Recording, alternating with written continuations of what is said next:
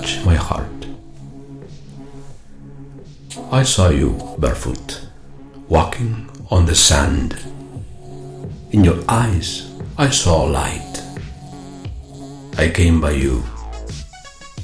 I opened my ears and listened. My heart was touched.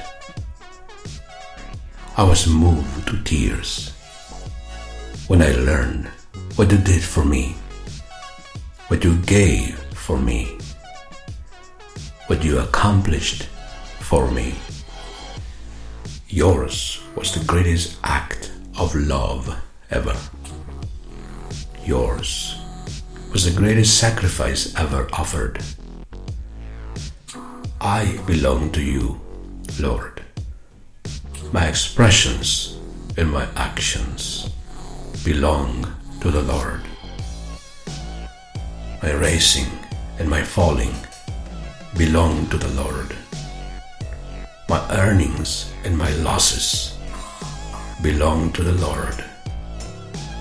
My life, my song, my silence, this day, the air I breathe, all belong to the Lord.